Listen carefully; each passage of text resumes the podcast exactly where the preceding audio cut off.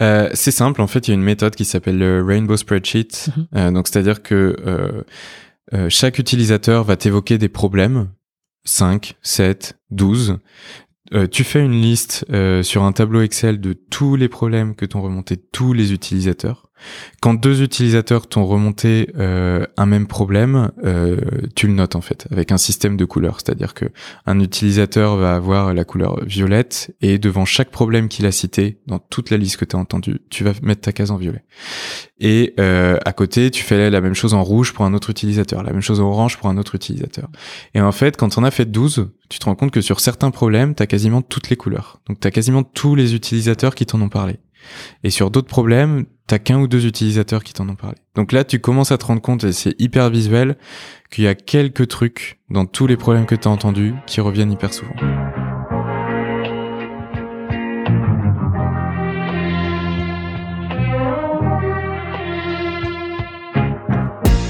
Bienvenue dans SaaS Club, le podcast qui vous emmène dans les coulisses d'un acteur du logiciel. Je m'appelle Eric Seclet et je suis ancien banquier d'affaires passionné par la tech. Mon but, c'est de vous partager les recettes pour créer, gérer et scaler un SaaS. Et pour ça, je vous apporte sur un plateau les meilleurs conseils et retours d'expérience de CEO à répliquer dans votre business. La validation de l'idée, le lancement, la conquête des premiers utilisateurs, l'acquisition, l'onboarding, mais aussi les réussites et les apprentissages. On abordera tous les sujets sans détour. Bonne écoute et bienvenue au club.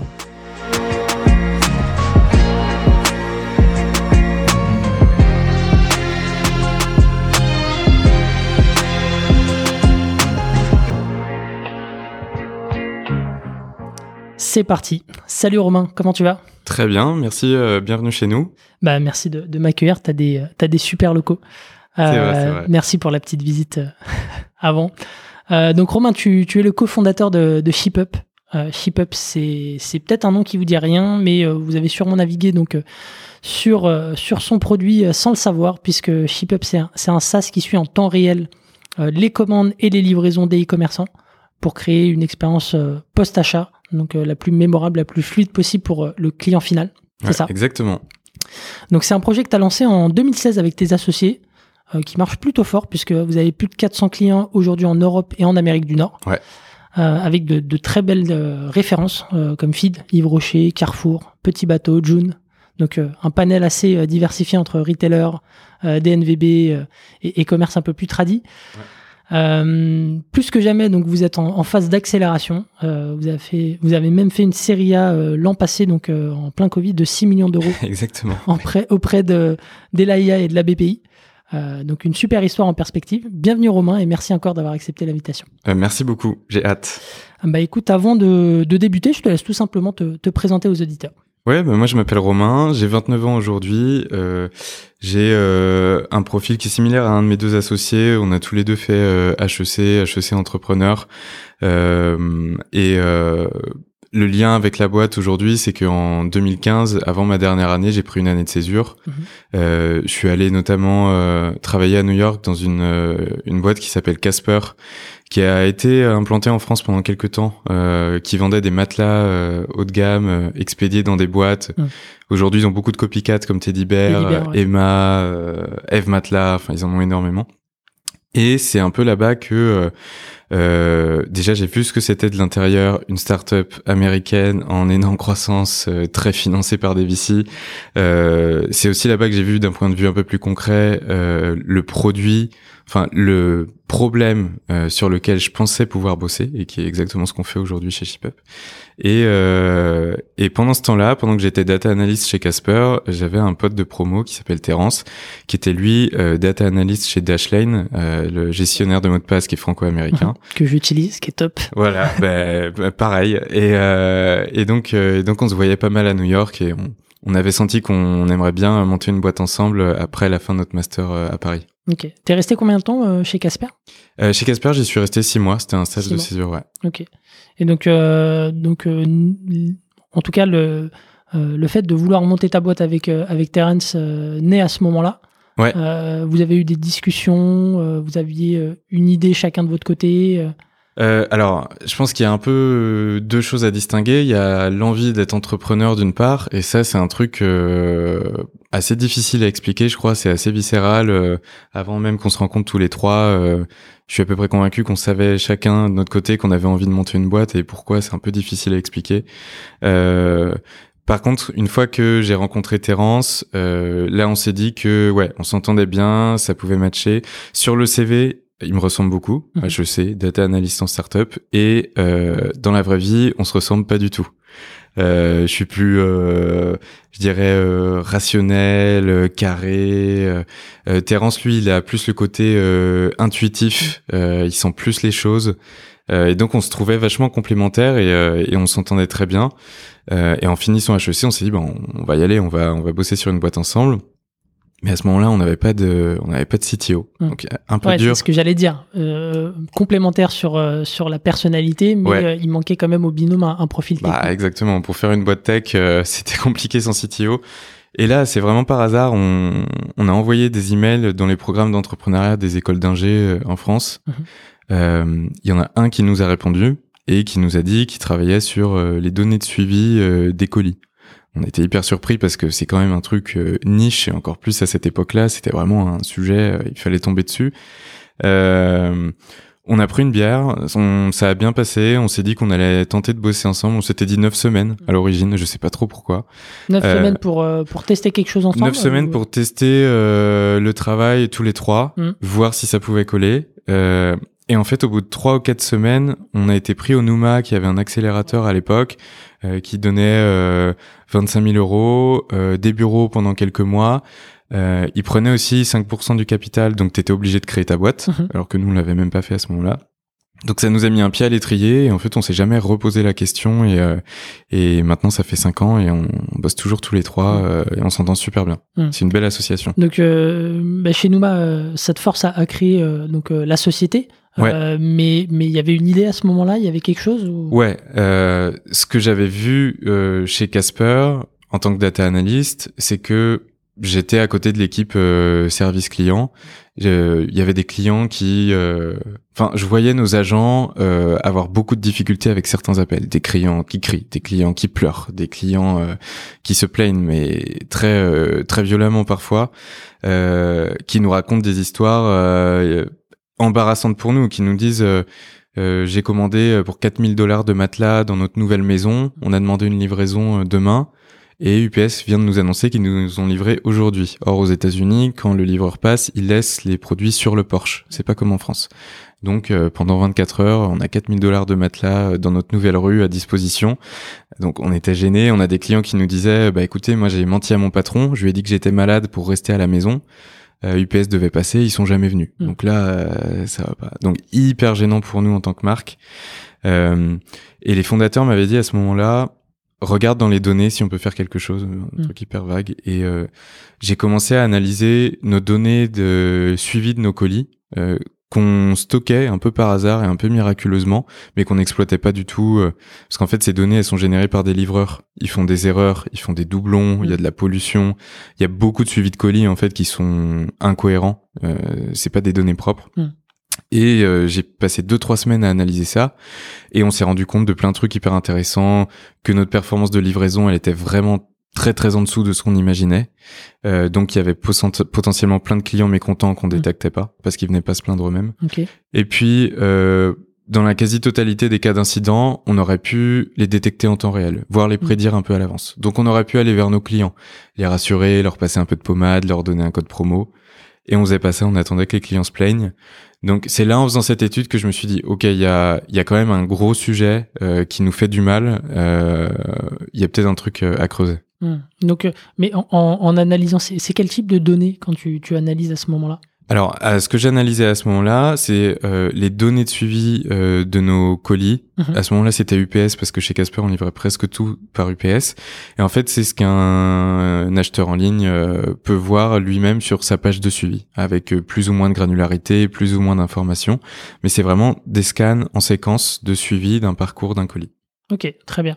Donc, euh, donc là, tu, tu, tu vois une, une opportunité d'améliorer ça chez Casper. Euh, donc euh, ça, c'est un peu euh, l'intuition que tu as, c'est qu'il Ouais. y a, y a peut-être quelque chose à faire dessus. Ouais. Ok. Exactement. Je me dis là, il y a quelque chose à faire aussi parce que quand j'ai rendu mon analyse, c'est l'analyse qui a le plus marqué du temps que j'ai passé là-bas. C'est-à-dire que j'ai plein de gens de départements différents qui ont été hyper euh, surpris et défavorablement par les résultats qu'on avait trouvés et qui sont venus me voir. Et donc j'ai vu qu'en interne, il y avait un gros intérêt pour ces sujets-là. Mm. Euh, alors qu'il y a d'autres analyses que je rendais et qui passaient inaperçues. Ouais. Donc, je me suis dit là, il y a quand même un truc. ouais, elle a laissé personne indifférente euh, et, Ouais. et donc euh, tu tu t'es dit que à la fois côté utilisateur mais aussi côté euh, euh, côté opérationnel, il y avait un truc, il y avait quelque chose à, à gérer. Parce que pour une boîte, pour faire une boîte, il faut des clients. Et en effet, euh, avoir capté au-delà d'un produit un intérêt, Mm. c'est c'est quand même hyper important. Ouais. Ok. Euh, bah, peut-être avant de, de, de revenir hein, sur la genèse, est-ce que tu, tu peux présenter un peu euh, ShipUp, ce que vous faites aujourd'hui, Ouais. pour que ce soit clair pour tout le monde avant qu'on on entre un peu plus dans le détail? Nous, on s'attaque à un problème qui est hyper simple à comprendre dans l'e-commerce. Euh, quand un acheteur en ligne va avoir une mauvaise expérience de livraison, une mauvaise expérience post-achat, c'est un acheteur en ligne qui va avoir plus tendance à laisser des commentaires négatifs sur Internet, à inonder le service client de plein de questions parfois pas très utiles, à euh, ne plus vouloir revenir acheter sur le site, voire à dire à ses proches euh, n'allez jamais sur cette marque, euh, l'expérience est affreuse. En fait, ça fait beaucoup de mal, beaucoup de mal aux marques. D'autant plus que ces étapes post-achat de livraison, elles le contrôlent pas directement. Donc, ce qu'on fait euh, pour aider nos marques sur ces problèmes-là, c'est que nous, on est connecté chez ShipUp euh, aux entrepôts et aux transporteurs de nos marques en temps réel. Et dès qu'une commande va être passée sur leur site, on va collecter toutes les données de suivi pendant que la commande est en train d'être préparée à l'entrepôt, puis pendant sa livraison. Et on va analyser ces données en temps réel pour enlever toutes les erreurs dont je te parlais tout à l'heure et pour identifier tous les moments à risque, tous les moments importants dans la vie de la commande. Euh, du moment où le client a cliqué sur euh, acheter jusqu'à euh, au moment où il va avoir les produits en main. Euh, ça, c'est un peu le moteur technique, le moteur data de ShipUp, mais nos utilisateurs n'ont pas besoin de savoir coder ou de connaître la data pour utiliser notre produit.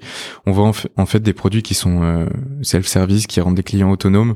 Donc on a un, un premier produit autour de l'expérience que va avoir l'acheteur en ligne. Mhm. Donc là, la marque, par exemple, elle peut arrêter les emails que euh, la Poste ou UPS t'envoie d'habitude. Ouais. Qui Elle va- spam Voilà, exactement. La marque va pouvoir t'envoyer ses propres notifications. Et là, elle va Ouais. tout choisir. Est-ce qu'elle te tutoie? Est-ce qu'elle te vous voit? Est-ce qu'elle te rassure? Est-ce qu'elle te fait des blagues? À quel moment elle te parle? Euh, Quel est le design qu'elle va mettre dans ses, euh, dans ses notifications? Par quel canot? Quelle publicité aussi elle peut ajouter Mm. parce que ce sont des notifications qui sont hyper ouvertes Ouais. donc tu peux envoyer vers un blog vers un nouveau produit vers un code promo Mm. Euh, et pour compléter ça on va aussi créer sur le site de nos e-commerçants leur propre page de suivi donc plutôt que de renvoyer les clients vers le site du transporteur on les renvoie vers le site de leur e-commerçant Mm. quand ils veulent avoir des infos sur leur commande et ils vont voir même plus d'infos que ce qu'ils verraient sur le site du transporteur Ok. Donc ça, c'est un peu comme, euh, comme une interface à la Uber où en fait le client voit euh, où en est son colis étape par étape euh, en étant euh, sur une seule plateforme. euh, et pas- Exactement. Ok. et en restant dans l'univers de sa marque Ok. Donc ça, c'est le premier produit expérience client. Ensuite, on a un deuxième produit pour le service client. Ce qu'il faut savoir dans l'e-commerce, c'est que euh, les tickets qui concernent la livraison, donc les plaintes clients qui concernent la livraison, c'est la majorité de ce qu'un service client va devoir traiter. Parfois, c'est jusqu'à 80% des plaintes qu'ils traitent. Donc, c'est- 80%. c'est hyper lourd Mm. pour eux. Euh, donc on a développé un produit pour les aider où par exemple euh, dès qu'un euh, dès qu'un colis a un problème, on va générer euh, une alerte en temps réel dans leur outil. euh, ils, ils utilisent Zendesk, Gorgias, Salesforce, donc on va leur envoyer une alerte en temps réel pour qu'ils puissent prendre une action euh, au plus tôt. Mhm.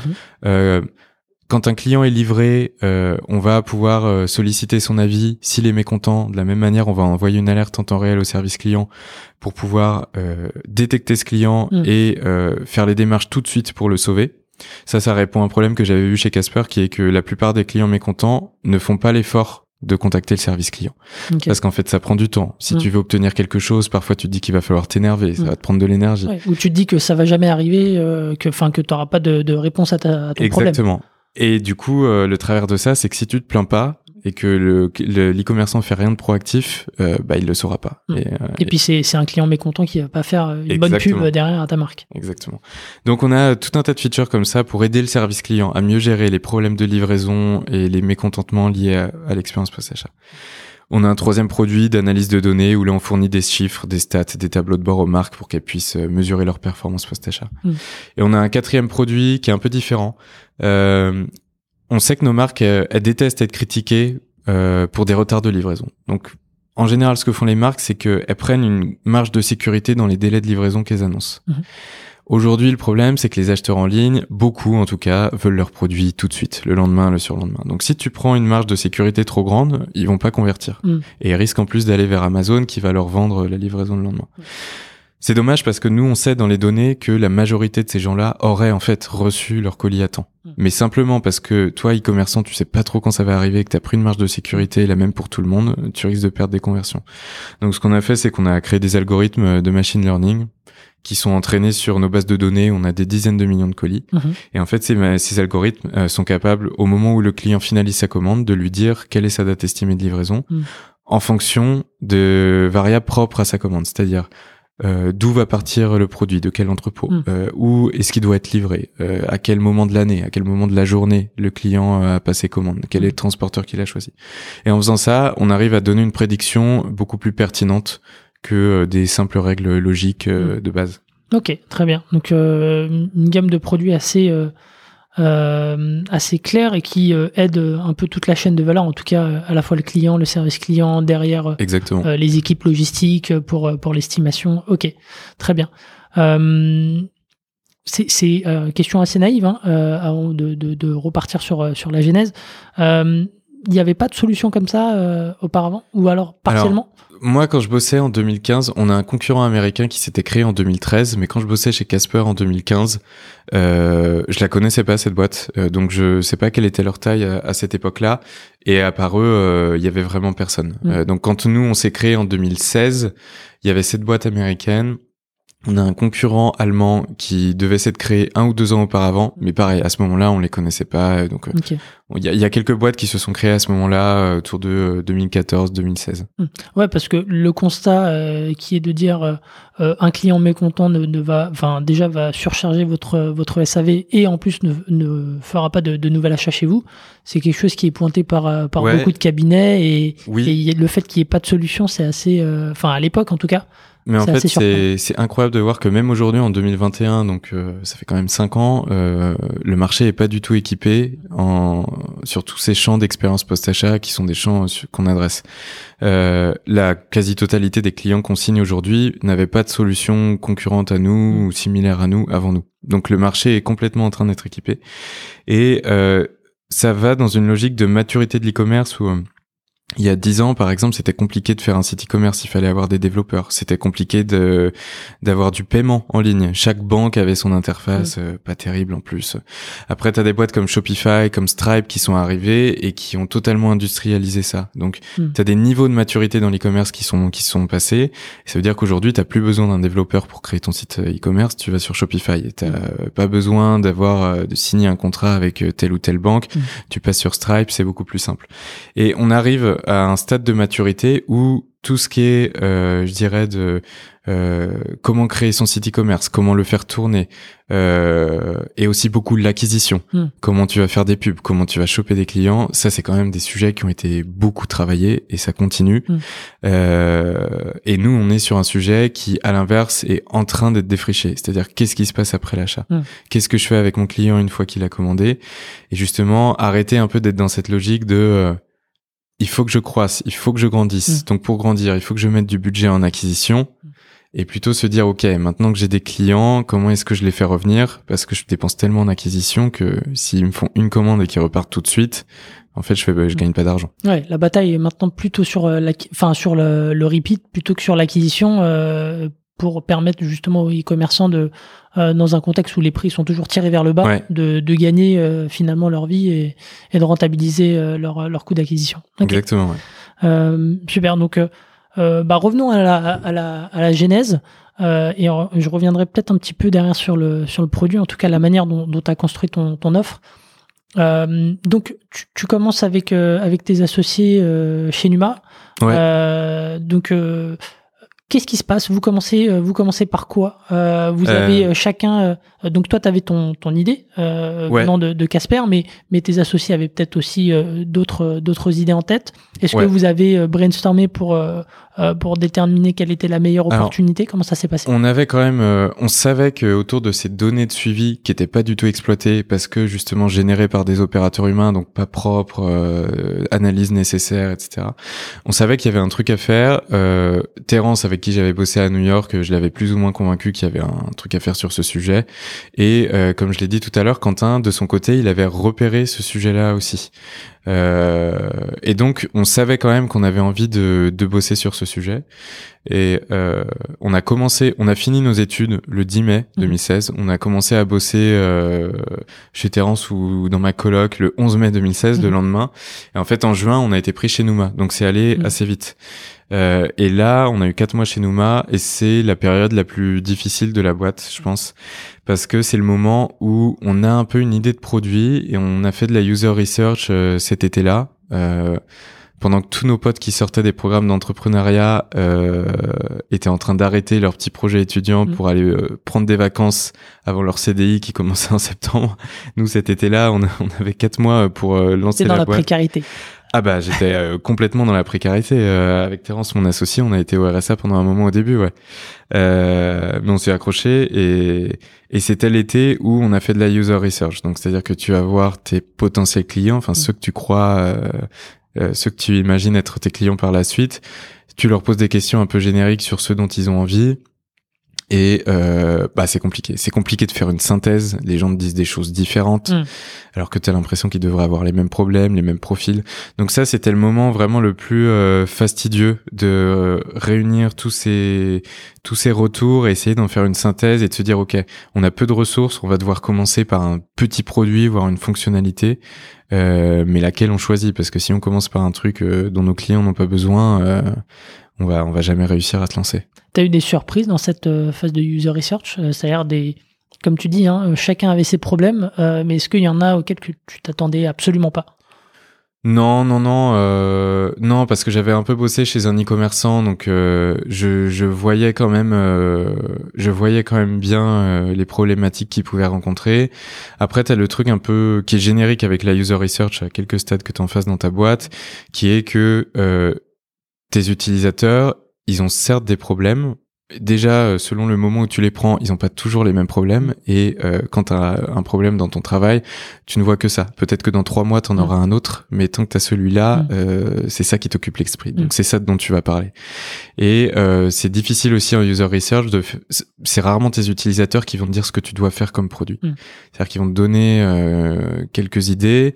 Euh, tu vas comprendre certains trucs, mais eux sont dans l'opérationnel souvent au quotidien. Donc il se pose pas la question de ok je m'assois une heure et dans ma vision de là où je veux que mon site e-commerce soit dans trois ans mm. c'est quoi le truc que je fais pas du tout qui existe pas du tout aujourd'hui mm. je et donc euh, euh, la vision il faut quand même la construire soit la tester avec les utilisateurs, mais il faut pas s'attendre à ce que euh, tes utilisateurs te, mm. te donnent euh, tout près le produit que tu dois créer. alors justement, comment est-ce que tu fais pour, bah, pour faire le tri, pour rationaliser tes, euh, tes efforts au mm. final, parce que vous êtes euh, trois à ce moment-là. Euh, il faut savoir quoi développer en priorité. comment est-ce que vous tranchez C'est simple, en fait, il y a une méthode qui s'appelle le Rainbow Spreadsheet. Mhm. donc, c'est-à-dire que chaque utilisateur va t'évoquer des problèmes 5, 7, 12. tu fais une liste sur un tableau Excel de tous les problèmes que t'ont remonté tous les utilisateurs. Quand deux utilisateurs t'ont remonté euh, un même problème, euh, tu le notes en fait avec un système de couleurs, c'est-à-dire que un utilisateur va avoir la couleur violette et devant chaque problème qu'il a cité dans toute la liste que tu as entendue, tu vas mettre ta case en violet. Et euh, à côté, tu fais la même chose en rouge pour un autre utilisateur, la même chose en orange pour un autre utilisateur. Et en fait, quand on a fait 12, tu te rends compte que sur certains problèmes, tu as quasiment toutes les couleurs. Donc tu as quasiment tous les utilisateurs qui t'en ont parlé. Et sur d'autres problèmes, t'as qu'un ou deux utilisateurs qui t'en ont parlé. Donc là, tu commences à te rendre compte, et c'est hyper visuel, qu'il y a quelques trucs dans tous les problèmes que tu as entendus qui reviennent hyper souvent. Mmh. Et il y a une sorte de saturation euh, visuelle qui montre qu'en fait, là, il y a un point qui fait, qui fait mal à tout le monde. Et pour le coup, euh, ça a plutôt bien fonctionné pour nous. Euh, il n'y avait pas non plus d'énormes surprises dans, dans ce qu'on a vu, mais ce qui est rassurant euh, par rapport aux intuitions qu'on pouvait avoir. Et là, tu dis, ok, j'ai quand même prouvé un petit truc. J'ai quand même un truc un peu tangible sur lequel je peux m'appuyer. Ouais, parce que des fois, on a, euh, enfin, en tout cas, avec les entrepreneurs avec lesquels j'ai pu échanger, euh, ils ont leurs intuitions, et puis il y a derrière ce que les, ce que les utilisateurs, en tout cas, dans la phase de, de, de, user research, vont leur dire. Ouais. Et, et, des fois, il y a, y a un décalage énorme. Exactement. Euh, Exactement, nous c'est arrivé plus tard par la suite, mais euh, il y a des produits, on se disait, mais évidemment, euh, il faut qu'on les fasse. Euh, on en parle dans la presse de ça, en e-commerce. Euh. et en fait, quand on s'est confronté à nos users, ils nous ont dit c'est pas tant un problème que ça. On... Mais c'est cool, du coup, c'est un apprentissage. Mm. ça veut dire qu'il faut que tu changes ton fusil d'épaule. T'avais pas forcément prévu ça, mais c'est bien parce que tu te dis que t'as trouvé quelque chose quand même et que t'es pas allé tête baissée vers un truc dont les gens n'auraient pas besoin finalement. Donc, euh, bah, grâce à ce framework, vous arrivez à déterminer euh, quoi, deux, trois fonctionnalités euh, clés, c'est ça? Ouais, exactement. On a commencé en fait par un truc euh, tout simple, c'est-à-dire qu'on a commencé par notre fonctionnalité qui permet d'envoyer des notifications à l'acheteur en ligne à chaque étape de sa livraison. Donc, qui est vraiment aujourd'hui une petite fonctionnalité parmi tout ce qu'on fait. Euh, et c'est un truc qui a bien pris et, euh, et, donc on a commencé à après les quatre mois au Numa, euh, à, à, la fin des quatre mois, on a signé un ou deux euh, petits clients, Mhm. donc qui nous ont permis de valider déjà que des e-commerçants étaient prêts à payer pour ça. C'est des, c'est des. euh, est-ce que tu peux revenir sur euh, peut-être leur leur taille et est-ce que c'était avec eux que tu avais fait la bêta? Alors euh, oui, euh, en fait euh, notre produit on a on a quasiment pas fait de bêta. On l'a mis en Mhm. payant tout de suite, même si c'était pas cher, Mhm. parce qu'on s'est dit euh, si on veut être sûr qu'un jour les clients vont payer pour ça, euh, autant qu'on essaie de le prouver tout de Mhm. suite. Parce que si on file un truc gratuit, euh, on va repousser cette échéance du payant à Mhm. plus tard et en fait il faut s'y confronter tout de suite. Donc on Mhm. n'a pas vraiment eu d'utilisateurs en bêta.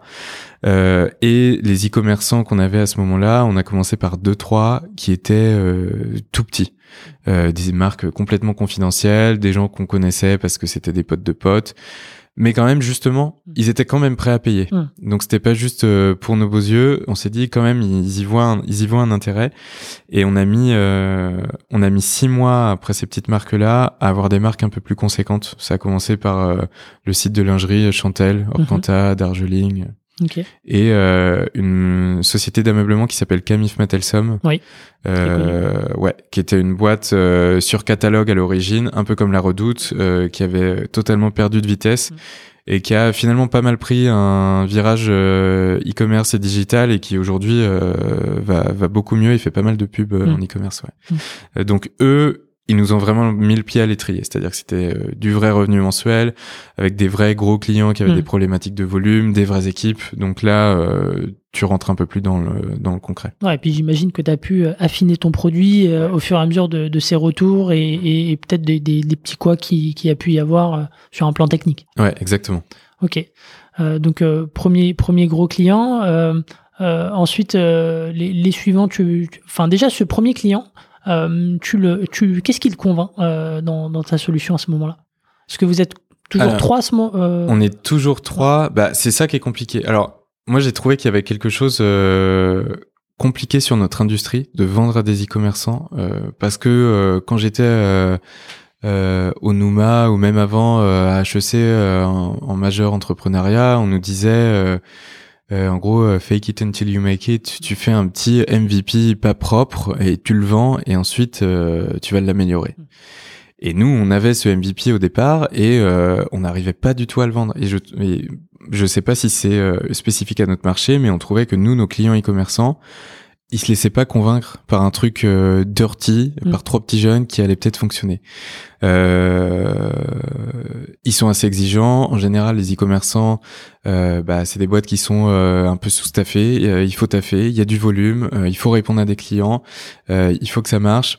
C'est pas comme des grandes institutions, par exemple, comme des assurances ou des banques qui vont peut-être avoir un département innovation, qui vont avoir un budget innovation tous les ans pour essayer des nouvelles solutions.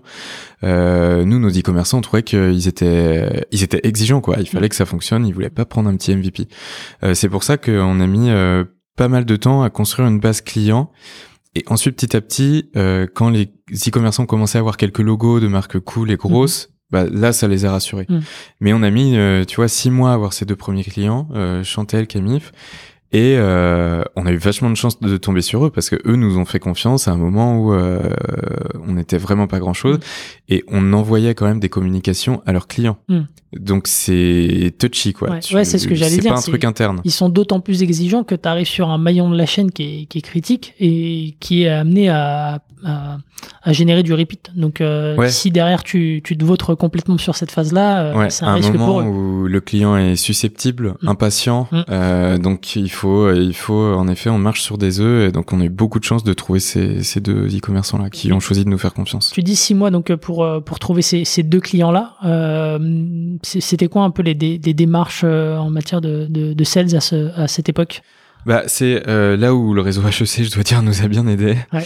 Euh, ce sont des gens qu'on a rencontrés, alors qu'on connaissait pas du tout, euh, mais qui étaient passés par euh, par HEC.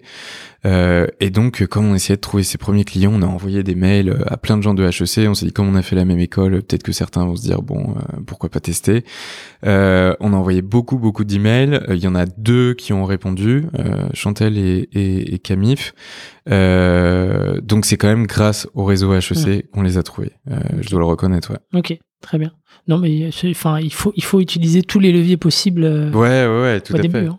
Tout à fait. Euh, ok, donc euh, aujourd'hui, pour, pour bien comprendre, donc, euh, euh, à ce moment-là, est-ce que tu as défini euh, euh, ton persona Parce que c'est qui? C'est le responsable marketing? C'est le responsable logistique? Non, en Euh, fait, c'est encore, euh, on savait pas qui seraient nos clients ni euh, notre personnage chez nos clients. Ouais. Au début, au début justement, en fait, on pensait qu'on allait faire une solution long tail, qu'on allait signer des petits e-commerçants euh, et beaucoup, Mm. Euh, et qu'on allait être une boîte un peu euh, avec du marketing automatisé, etc.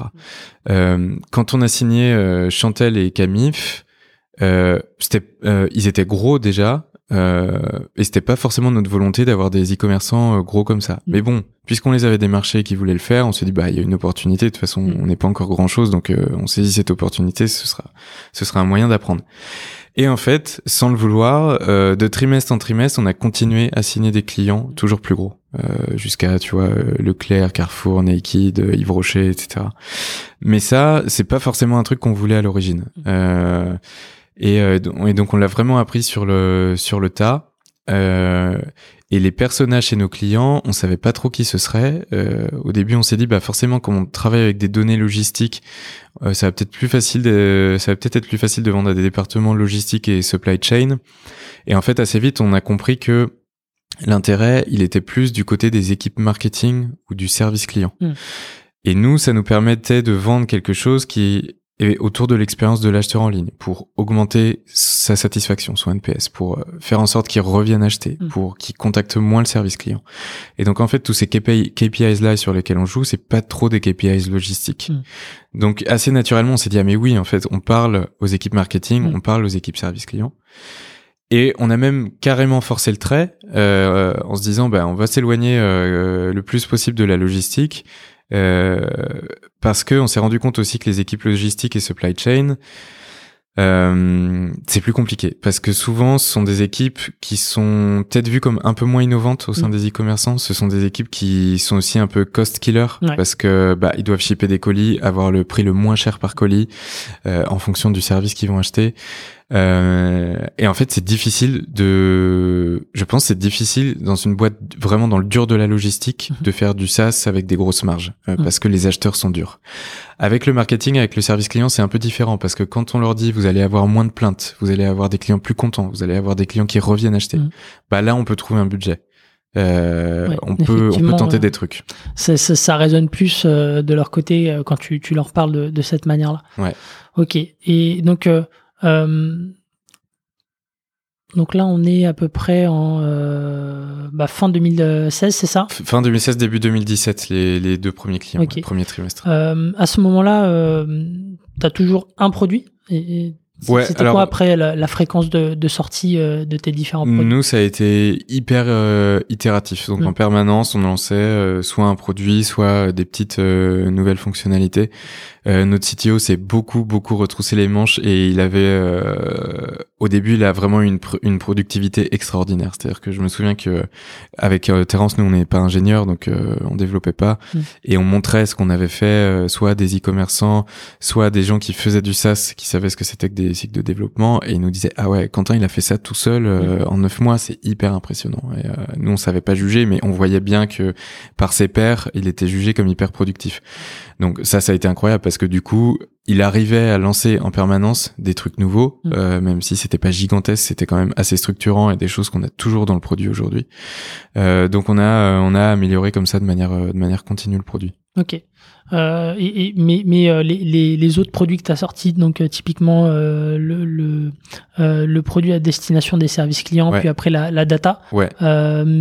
c'est sorti quoi Au bout d'un an, deux ans Alors je sais même plus exactement, mais là aussi ça a été un peu itératif parce qu'en général c'est venu d'une demande d'un client, on a fait un bout de fonctionnalité, puis d'autres clients l'ont demandé, on s'est dit ah il y a un truc à creuser et en fait on en a fait des fonctionnalités qui ont fait un produit et rétrospectivement on s'est dit ah mais en fait ça on peut le packager comme un produit parce qu'il y a un persona, ça appuie sur un KPI Mm.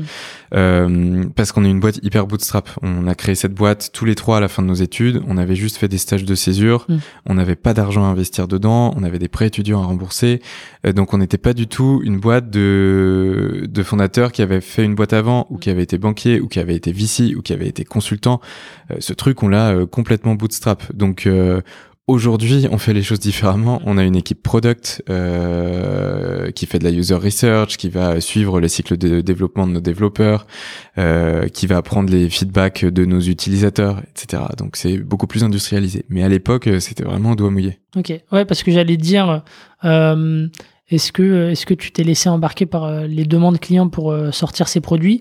Euh, Parce que on peut se dire, euh, même si c'est plus dur avant, je crois qu'on avait eu cette discussion avec euh, avec toi non de de, de Walaxy, euh, c'était plus dur de, de vendre une solution all-in-one. Euh, que de que de que de petites solutions donc euh, Hmm. donc c'est pour ça que t'as packagé euh, Alors ça a toujours été assez clair pour nous.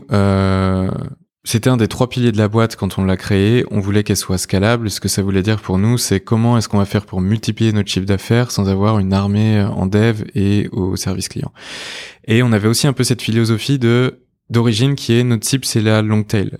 Et même si c'était plus trop le cas, on a gardé cette idée que euh, on préfère commencer par un, des petites features qu'on va faire grossir Mhm.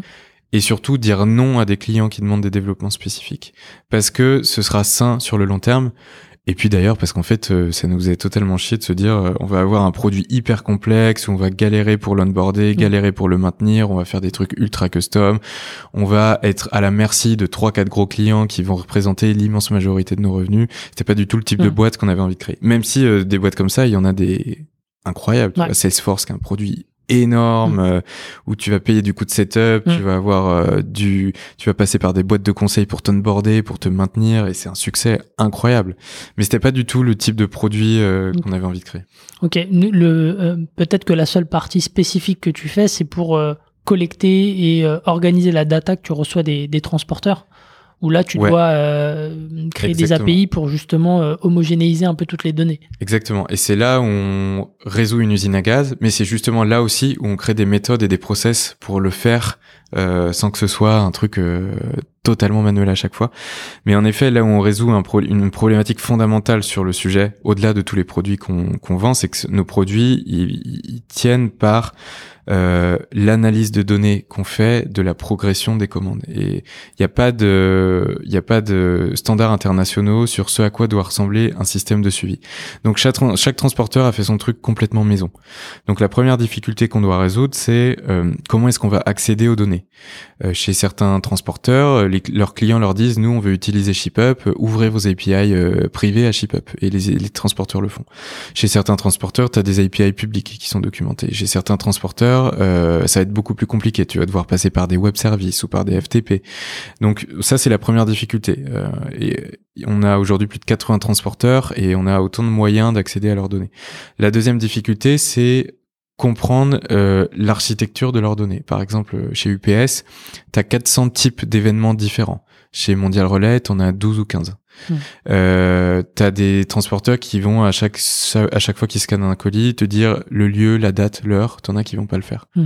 Or nous, on permet à nos e-commerçants euh, d'unifier leur expérience de suivi. C'est-à-dire que si mon e-commerçant me dit quand la tournée de livraison commence, je veux envoyer 7 emails avec cette pub, Mhm. bah, je dois le faire pour ces 8 transporteurs s'il en a 8. Donc euh, ces- toutes ces différentes architectures de données, on doit les rentrer dans un même langage universel qu'on a créé. Donc ça, c'est une deuxième difficulté qu'on résout. Euh, et la troisième, c'est corriger les erreurs. Parce qu'en fait, quand tu regardes les, les, les suivis des colis, t'as des colis qui sont livrés deux fois, euh, t'as des tentatives de livraison échouées qui veulent rien dire, t'as des colis qui sont expédiés trois fois. Donc on est obligé de corriger tout ça pour éviter justement d'envoyer des fausses informations clients qui vont générer plus d'inquiétude que euh, le rassurer. Hmm, effectivement. Non, mais c'est euh, un gros travail dans, dans la gestion des données, mais c'est euh, dans ton ADN puisque Ouais, tu as commencé en tant que data analyst. Donc j'imagine que tu as, un peu aiguillé au début ton CTO sur la manière de, de traiter, en tout cas sur un plan métier peut-être, les données. Ouais, au début, euh, mais ça a duré quelques semaines hein, Mm. parce que euh, Quentin a, a pris tout de suite et a, et a pris le relais et a été totalement euh, maître de ça. Mais euh, j'avais codé des petits trucs en effet où, où j'allais récolter les données de suivi euh, moi-même, euh, mais j'avais plus le côté analyse euh, de la data. ouais. Ok.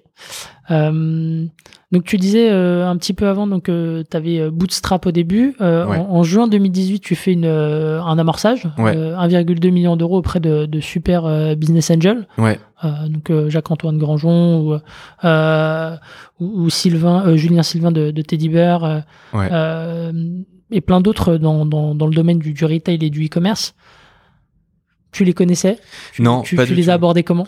Alors, euh, c'est assez marrant parce que euh, c'est arrivé complètement par hasard. Euh, en fait, je me suis dit, euh, on est arrivé à un moment où euh, notre croissance, notre revenu nous faisait dire que, ok, là, on a trouvé un truc. Et chez nous, ça a été long parce que comme on était une boîte hyper bootstrap, bah, on a fait les choses petit à petit. Comme on avait 24 ans, euh, je pense qu'on a, on aurait probablement pu aller plus vite sur certains trucs. Donc, mais à ce stade-là, on s'est dit là, ok, c'est bon, on, on a un truc. Euh, et euh, à ce moment-là. On, je bossais avec euh, un avocat qui s'appelle euh, Benjamin Sichostepski qui est chez Auric, donc Mhm. qui fait beaucoup de gros deals. Euh, C'est eux qui avaient fait par exemple Zenly euh, Snapchat avait acheté à ce moment-là.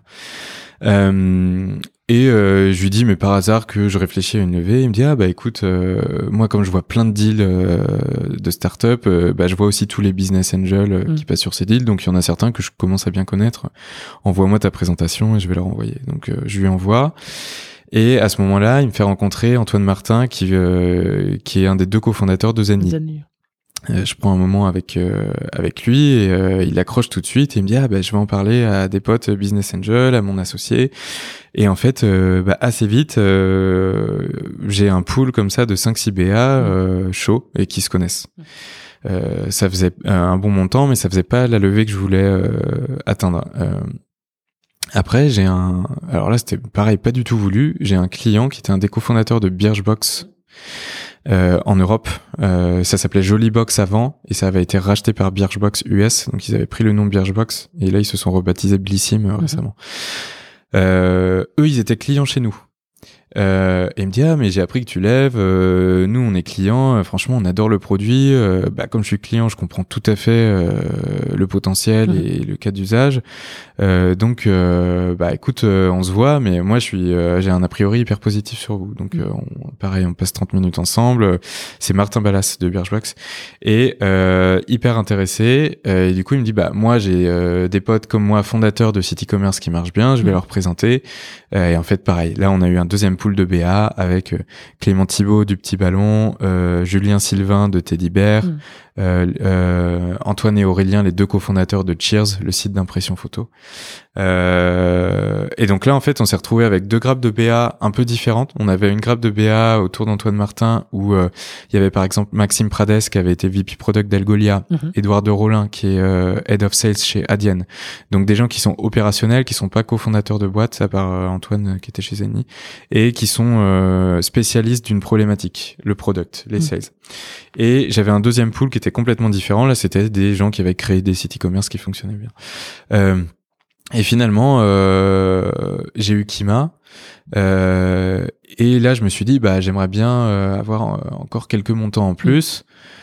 Bon bah je vais à tout hasard euh, tenter de contacter euh, quelques euh, parce que là j'avais que des jeunes quoi que Ouais. des trentenaires même je pense qu'il y en a qui avaient même pas 30 ans Mm. je me suis dit je vais je vais contacter euh, des BA un peu plus euh, matures qui ont les poches un peu profondes et puis je vais voir peut-être qu'il y en a un ou deux qui me mettront un, un plus gros ticket euh, j'ai contacté Jacques-Antoine Grandjean de vente privée euh, qui a tout de suite dit go euh, mais on était euh, on était dans l'accélérateur de vente privée à l'époque Mm. donc Ouais. euh, il nous connaissait un petit peu il nous avait vu pitcher et, euh, et j'ai contacté Sébastien Forest qui avait créé Allo Resto. Mm. Euh, pareil, il a été intéressé, euh, tous les deux. Donc là, je me suis dit, bon, bah c'est bon, euh, j'ai le tour que je veux.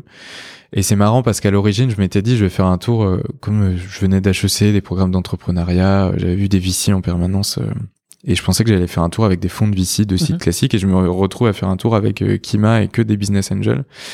Et on m'avait dit un peu, euh, mais fais pas ça, euh, c'est hyper compliqué, tu vas avoir 15 personnes dans ta cap table, euh, ça va être ingérable. Euh, et en fait, je regrette pas du tout. Ça a été hyper cool parce que d'abord, ils m'ont beaucoup aidé sur des sujets concrets et opérationnels. euh, et quand t'as 15 personnes à mobiliser, bah, en fait, t'en as souvent un ou deux qui répond. Mhm. Alors que c'est pas forcément pareil dans les fonds de VC. Et les fonds de VC euh, ont plein d'avantages, mais sur certaines questions opérationnelles, Mhm. bah, ils vont être moins bons qu'un BA euh, qui a été euh, des années Head of Sales ou VP Product. Et euh, et d'un point de vue de la gouvernance aussi, euh, euh, ça a été euh, assez simple parce que comme on n'avait pas un investisseur qui sortait du lot, je leur envoyais des reportings mensuels. Mhm. C'est moi qui allais vers eux quand j'avais besoin d'eux. Euh, et j'avais pas quelqu'un euh, au-dessus de mon épaule Mhm. euh, qui faisait des boards tous les deux mois. Et j'ai ça aujourd'hui et c'est très bien et ça donne une structure et ça, ça fait rentrer la boîte dans autre chose. Mhm. Mais à ce moment-là où nous on était encore jeunes, en train de bootstrapper, c'était hyper confortable en fait comme type de, de gouvernance. Ouais, et puis euh, quand je, je regardais ton tour, je me disais, non, mais en fait, c'est euh, c'est hyper cohérent par rapport à ton métier. Ouais. Euh, ça, doit t'apporter énormément d'un point de vue opérationnel. Ouais. Euh, et en plus de ça, c'est des gens qui, euh, bah, qui ont un, un carnet d'adresses dans ton domaine de, de compétences. Ouais. Donc, euh, que demander de plus en fait? Ouais, exactement, exactement. Ok. Euh, donc, euh, tu, tu les convaincs assez. euh, Enfin, le, le, le process est assez court, j'imagine. euh. Non, ça a, été- ça a été assez, enfin, assez long. Ça a duré 5-6 mois. Je dirais que c'est. euh, Mm. classique. Moi, j'ai trouvé ça long, mais euh, mais il y a plus long. Mm. Euh, 5-6 mois vraiment du moment où euh, je commence à contacter des gens pour la première fois au moment où on a l'argent sur le compte. Mm. Donc vraiment toute toute l'opération. Euh, non, ça, ça, ça a été un peu euh, sport parce qu'en fait, ces VC, je les ai- ces business angels, je les ai rencontrés euh, par hasard, donc j'ai pas trop contrôlé le moment où Mm. j'allais leur parler. Euh, C'est tombé quand c'est tombé. Euh, et en plus, on était à un moment, et ça c'est assez drôle quand on voit les choses aujourd'hui. On était à un moment où euh, les fonds de VC, par exemple, nous disaient beaucoup. Euh, non mais les gars, l'e-commerce c'est plus du tout à la mode. Mm. L'e-commerce c'était à la mode il y a 3-4 ans. On a fait des deals euh, de solutions e-commerce, on a fait des deals même d'e-commerçants en tant que VC. Euh, donc il y a 3-4 ans ça buzzait, mais ça buzz plus du tout aujourd'hui. Et à ce moment-là, ce qui buzzait à fond, c'était les chatbots. Mm. Euh, à chaque fois qu'on allait voir un fonds de VC, ils venaient de faire un deal dans les chatbots. Et on, on se disait mais euh, c'est- bizarre quoi. Enfin, ils veulent tous absolument faire des chatbots. Et nous, l'e-commerce, c'est devenu complètement has-been. Et ça, on nous le faisait euh, vraiment sentir. Et là, avec le Covid, c'est incroyable. Mm. Euh, j'ai euh, depuis la fin 2019, j'ai euh, depuis fin 2020, donc ça fait six mois. Je crois que j'ai, euh, alors qu'on n'est pas du tout enlevé de fonds, j'ai 60 ou 70 fonds de VC qui Mm. m'ont contacté. Donc l'e-commerce est revenu à la mode et euh, à l'inverse, je crois que les chatbots sont un peu, euh, ont un peu sont un peu descendus. Ouais, mais on, complètement, on pourra parler de, de l'impact euh, du Covid derrière euh, Ouais. sur, euh, sur toi, sur, euh, sur le rayonnement de, de l'activité. Euh, ok, donc euh, bah, super tour de table. Est-ce qu'à ce moment-là, il y a des, il y a des, euh, euh, ça marque un point d'inflexion dans, dans la trajectoire de, de ShipUp, euh, cette levée de fonds? Pas du tout. Ok. Euh, ça nous permet, nous, en interne, d'envisager les choses autrement, c'est-à-dire de construire des budgets, de recruter des gens. Alors si, ce que ça a changé, c'est que pour la première fois, euh, mes associés et moi, on s'est versé un salaire. Mm. Euh, avant, on était au RSA avec, euh, avec Terence. Donc ça, quand même, ça change un peu les choses. Euh, c'était un accomplissement euh, cool. Euh, on avait eu des prêts, des trucs comme ça, donc on vivait pas mal. hein. On avait, on avait le RSA à côté, mais d'avoir un vrai salaire, une vraie fiche de paie, c'était la première fois. Mm. Euh, Et puis ça t'apporte aussi un petit peu plus de sérénité quand même au quotidien pour, pour Ouais. pouvoir envisager le futur. Et puis tu te dis, ça je l'ai fait, euh, d'une boîte complètement bootstrappée où euh, on a mis chacun 300 euros à l'origine. Donc, euh, je peux faire d'autres trucs probablement derrière. et puis, bah, ça nous a permis aussi d'avoir un plan de recrutement, de recruter des gens. Mais tout ça, en fait, c'est des choses qui se construisent petit à petit. Et bon, j'en reparlerai peut-être, mais on est une boîte qui brûle très peu de cash. Euh, et on met beaucoup de temps en fait à faire des dépenses et euh, c'est beaucoup de recrutement et on est très lent dans le recrutement et donc il n'y a pas du tout eu de point d'inflexion ça a mm. été très progressif ça nous a permis de faire des choses au bout de trois mois six mois neuf mois un an qu'on n'aurait pas fait sans mm-hmm. mais il n'y a pas eu de, de gros mouvements d'inflexion ok donc euh, il n'y a pas eu de, de dépenses euh, pas démesurées, mais en tout cas, il n'y a pas eu une accélération significative des dépenses post-levée de fonds, mais plutôt une continuité dans la trajectoire. Exactement. Ok. Très bien. Euh, Peut-être parlons un petit peu de. Il y, y, a quelques sujets que je veux balayer. On avait parlé de l'international en amont et, de, de, de, de, tes ventes. Euh, parlons un peu des, des ventes euh, déjà. Euh, donc 400 marques en, en, Europe et en Amérique du Nord. Aujourd'hui, tu as une présence uniquement en France physiquement. On a un bureau à New York aussi. Ah oui, c'est vrai. que depuis deux mois. Depuis deux mois. Ok. Euh, Comment est-ce que tu les approches ces marques-là aujourd'hui? Euh, Tu c'est quoi tes, tes, tes, principaux leviers? Euh, euh, Je crois que, enfin, il me semble pas avoir vu euh, des masses de contenu par rapport à, à d'autres boîtes SaaS. Donc, comment est-ce que tu t'y prends? Euh, on est une société hyper old school, euh, très sales. C'est-à-dire que euh, la majorité des clients qu'on a signés euh, viennent de notre propre prospection, des gens qu'on a contactés par téléphone, par email. ensuite, on a des clients qu'on a signés parce qu'on les a rencontrés sur des salons auxquels on a participé. Mhm. Et on a un peu de, de referral, de, de, de, parrainage, entre guillemets, et euh, on a un peu d'inbound aussi, parce que des gens euh, nous trouvent sur Google ou entendent parler de nous. Mais tout ça, c'est des choses qu'on qu'on provoque pas. Donc mm. on est vraiment une boîte très sales. Pareil, je pense que c'est un peu un héritage de notre côté bootstrap, où... Euh, en fait, euh, le marketing, ça coûte cher. On n'avait pas forcément beaucoup de budget à consacrer à ça, mais au-delà de ça, en fait, on avait une bonne croissance mm en démarchant des gens et en les signant. Donc comme on avait plein de chats à fouetter, euh, bah on s'est pas trop, on n'a pas trop investi sur le marketing. Et euh, on a fait notre deuxième levée de fonds il y a un an. La boîte est plus grosse aujourd'hui, donc là je suis en train de créer notre département marketing, mais pour la première fois, on a mm. toujours zéro personne au marketing, zéro budget marketing. Et euh, et on aurait dû, on aurait pu faire ça plus tôt, mm. euh, parce que on est assez convaincu que le marketing ça, ça va fonctionner pour nous. On a plein d'idées, plein de trucs qu'on veut tester. Euh, on vend à des marques, donc euh, on vend aussi à des gens qui ont euh, une image, qui ont un storytelling. Donc on a des trucs à faire en marketing. Mais voilà, on a ce côté, je pense, hyper pragmatique, step by step. on fait attention à nos dépenses on euh, recrute pas juste pour remplir un organigramme. Mm. Euh, donc voilà, on y arrive maintenant. Mm, ok. Donc euh, oui, c'est un peu l'approche où euh, tu peux compter que sur toi-même, en tout cas sur tes, tes forces existantes. Donc c'est pour ça que tu es passé soit par du mail, soit par soit par du, du call. Ouais. D'ailleurs, qu'est-ce qui marche le mieux et, qu'est-ce que quelles sont les, les, les, bonnes pratiques ou les enseignements que tu retires de, de cette approche-là? Bah alors ça c'est un vaste sujet qu'on n'a toujours pas craqué et je pense qu'on craquera jamais. Euh, D'abord on a des BDR donc des gens qui se consacrent à la prospection mais qui ne signent pas les clients, qui mhm. vont juste les prospecter depuis six mois seulement. Okay. Euh, et euh, on n'a toujours pas euh, craqué la recette. C'est-à-dire que bon bah l'email ça fonctionne un peu, euh, LinkedIn pareil ça fonctionne. Le cold calling on en fait depuis quelques mois, c'est compliqué mais parfois ça fonctionne. Un truc qui fonctionne aussi chez nous, c'est que comme on, propose une expérience de une expérience client après l'achat, bah parfois on va créer les notifications et la page de suivi qu'on pourrait faire pour un e-commerçant. Donc on va lui dire bah voilà, vous vous avez euh, telle telle chose qui sont fournies par mm. votre euh, transporteur. Si vous passiez par nous, on vous ferait ça. Voilà à quoi ça ressemble. Là, ils voient un peu ce que ça peut donner, mm. donc ça, ça les, ça les accroche. Et puis on a plein de petits hacks. On va voir euh, des gens qui changent de boîte, euh, mm. des euh, des, des grandes marques du commerce physique qui disent ok, maintenant on met le paquet sur l'e-commerce, mm. dans la presse. Donc on, on, essaie de capter aussi des signaux comme ça, mais pour l'instant c'est encore relativement artisanal. Et comme on n'a pas de marketing, on n'a pas non plus de de grosse marketing. Donc un truc qui pourrait euh, industrialiser euh, tous ces signaux-là. Hmm. T'as as combien de sales aujourd'hui, euh, en tout cas de, de, de, personnes dans le département commercial? Ouais. Alors aujourd'hui, euh, en France, en Europe, euh, mais basé à Paris, on a euh, Amine qui est notre VP Sales et on a euh, 5 account executives dont un manager et on a euh, 5 BDR dont une manager euh, où ils sont quasiment tous anglophones euh, parce qu'on pousse vraiment sur ce côté-là. C'est assez euh, important dans notre ADN.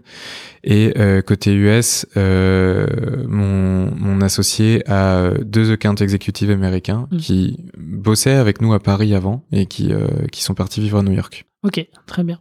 Et donc toi, tu, tu fais toujours, euh, enfin dans, dans ton quotidien, tu as toujours un aspect euh, sales euh, assez Non. important ou pas? Non, non, ça, Ou ça a tout. évolué?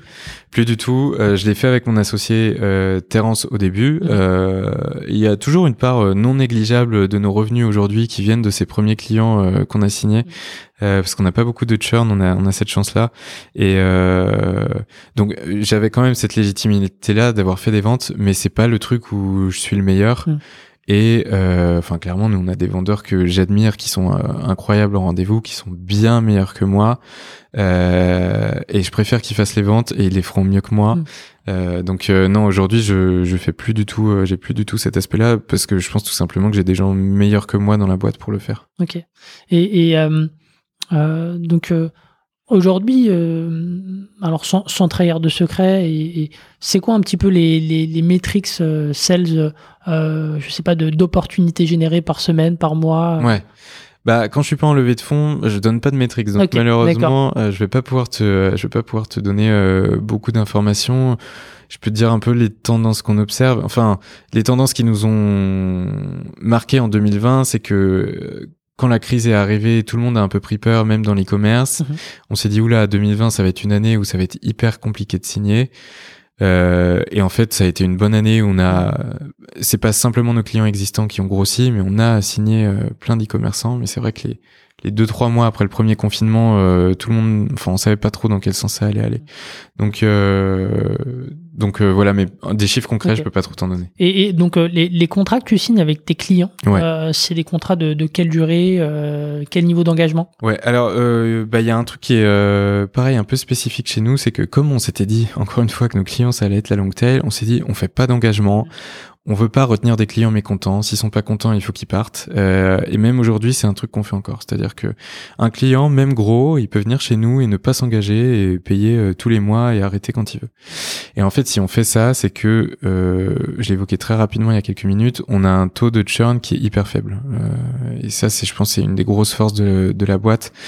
En 2019 et 2020, sur toute l'année, on a perdu moins de 3% de notre chiffre d'affaires en Ok. churn. Et Ouais, euh, 2021, pareil, on va être sur des chiffres équivalents. Donc, euh, et 2020, euh, alors que euh, on s'était dit, oula, on va forcément se prendre du churn. Mm. Donc, euh, pour du pour du business, pour du SaaS, c'est très très faible. Mm. Donc, on s'est toujours dit, euh, on a bien, on a, on a, c'est beaucoup plus profitable pour nous de commercialement dire à nos clients, vous n'êtes pas obligé de vous engager, donc pas de stress. Mhm. Plutôt que financièrement de leur dire oui vous êtes obligé de vous engager donc nous on va avoir des revenus sûrs Mhm. par contre commercialement euh, ça risque de vous faire un peu plus peur donc peut-être qu'on va perdre des signatures Euh, donc on s'est dit voilà on n'engage pas les clients s'ils le veulent et pour avoir un discount, on va les engager un an, deux ans ou trois ans. Et on va leur proposer quand on se dit c'est un gros client qui va vouloir de l'engagement. Mais on va pas les forcer à s'engager. Et d'autant plus que tu as une partie euh, variable euh, Ouais. dans, dans, dans ton plan de pricing euh, au, au nombre de colis, euh, c'est ça? Donc Exactement. il n'y a pas d'engagement et, euh, et, et s'ils font pas de deal, euh, ils facturent moins. Ouais, exactement. Euh, choix, le, notre choix au début, c'était d'avoir le pricing le plus simple, clair possible, et en plus, on a choisi de le rendre public, Mm. euh, ce que font pas nos concurrents, par exemple. Pareil, toujours dans cette idée de, on va faire un truc euh, scalable pour des petits comptes, et en fait, tous ces trucs-là qu'on a fait pour les petits comptes, c'est vachement apprécié par les comptes moyens et gros qu'on signe aujourd'hui.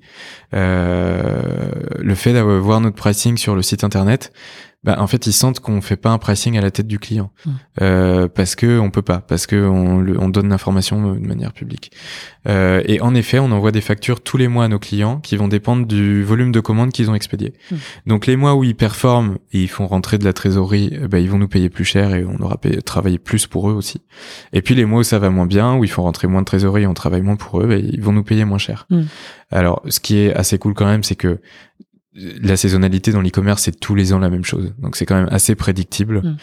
Euh, et pour l'instant, la seule exception qu'il y a eu, c'est 2020. Et ça a été une exception euh, très positive, euh, une bonne surprise. Alors ju- justement, donc tu, tu, tu me lances sur le, la crise du, du Covid. Qu'est-ce que ça a changé? Est-ce qu'il y a eu un avant et un après Covid pour vous? Euh, oui, à plein d'égards. Euh, alors d'abord, je te le disais, d'un point de vue euh, de l'attractivité de la boîte pour des VC, Mhm. euh, enfin l'effet était euh, énorme. Euh, je pense que j'ai l'impression que tous les VC aujourd'hui veulent absolument faire des deals en e-commerce. Et euh, c'est bien, ils ont raison. Je pense qu'il y a encore euh, l'e-commerce en a encore sous le pied. Euh, un autre truc que ça a changé, c'est que comme on facture à la consommation, les volumes de nos clients ont explosé. Alors déjà, l'e-commerce en temps normal, c'est un marché en forte croissance. C'est genre euh, 15-20% de croissance par an. Donc nous, déjà tous les ans avant ça, nos clients existants nous payent 20% de plus Mm. tous les ans. Euh, et là, euh, avril 2020, le premier mois de confinement complet, euh, nos clients nous ont payé, euh, je crois, euh, 50% de plus ou 45% de plus Mm. que l'avril, le mois d'avril une année avant. Donc euh, énorme croissance.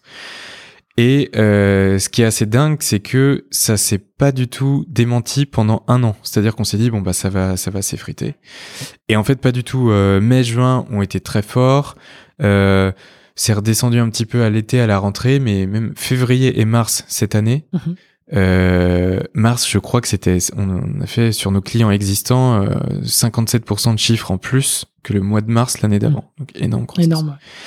Et là, les choses se calment quand même Mm. depuis avril. C'est-à-dire que ce qui est intéressant, c'est que nos clients, par rapport à il y a un an, alors qu'aujourd'hui les magasins sont ouverts et qu'il y a un an on était en plein lockdown, ils font quand même 10-15% de plus cette année. Mm. Donc ça, c'est une bonne surprise. On s'y attendait même pas. On s'est dit, mais ça a été tellement énorme l'année dernière que l'e-commerce va, va baisser un petit peu.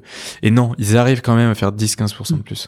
Ça s'est calmé, mais euh, il y a, peut-être eu un, un changement de, de mindset euh, chez le consommateur euh, vis-à-vis de. Alors ça, ce sera l'effet long terme. Mm. Mais à court terme, Mm. en, av- en avril-mai, avec la réouverture des magasins, c'est tout simplement une concurrence sur le budget des Français. C'est-à-dire, bah, on va commencer à redépenser pour les vacances, commencer à redépenser au restaurant. Commencer à redépenser au magasin. Mm. Et forcément, euh, tout cet argent-là qui était soit en épargne, bah, soit en e-commerce parce qu'il n'y avait pas grand-chose d'autre, euh, forcément, euh, il y en a moins il y aujourd'hui. a une réallocation. euh. Mais en effet, sur le long terme, euh, sur le long terme, l'effet pour l'e-commerce, bah, de toute façon, c'est simple. hein.